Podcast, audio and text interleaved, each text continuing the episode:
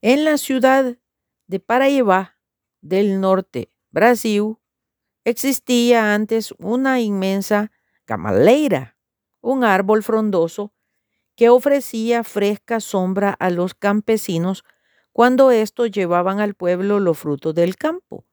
Dicho árbol era muy antiguo y había resistido vientos de gran impetuosidad.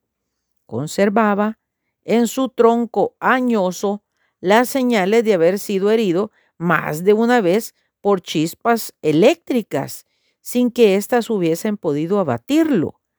Hace años ese árbol se secó.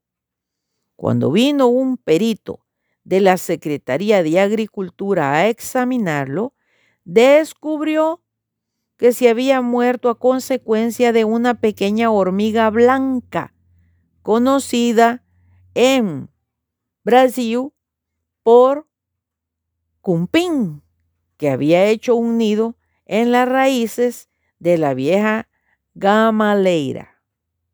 Hoy apenas existe de aquel gigantesco árbol el nombre de la Rúa de Gamaleira, o sea, la calle donde él antes prestaba su fresca sombra.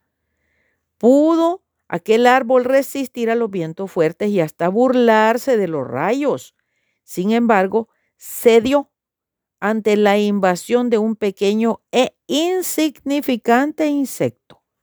Otro tanto ha ocurrido a miles de creyentes que por no dar importancia a pequeñeces han sido víctimas de esas mismas cosas insignificantes.